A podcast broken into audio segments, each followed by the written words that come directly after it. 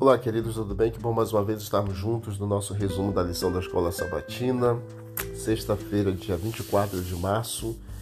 O mérito da recompensa dada aos remidos pertence unicamente a Deus. Ele opera nos fiéis o querer e o realizar segundo a sua boa vontade. Algumas perguntas para consideração. Como harmonizar a salvação pela fé com a recompensa segundo as obras? E como harmonizar o contentamento com o crescimento financeiro.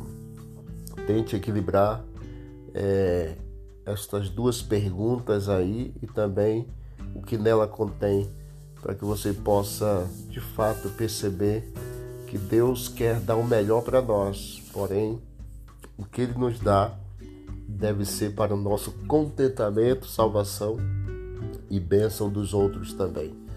Deus abençoe você sua família, seus planos e seus projetos. Em nome de Jesus, vamos orar. Querido Deus, muito obrigado por mais esse dia.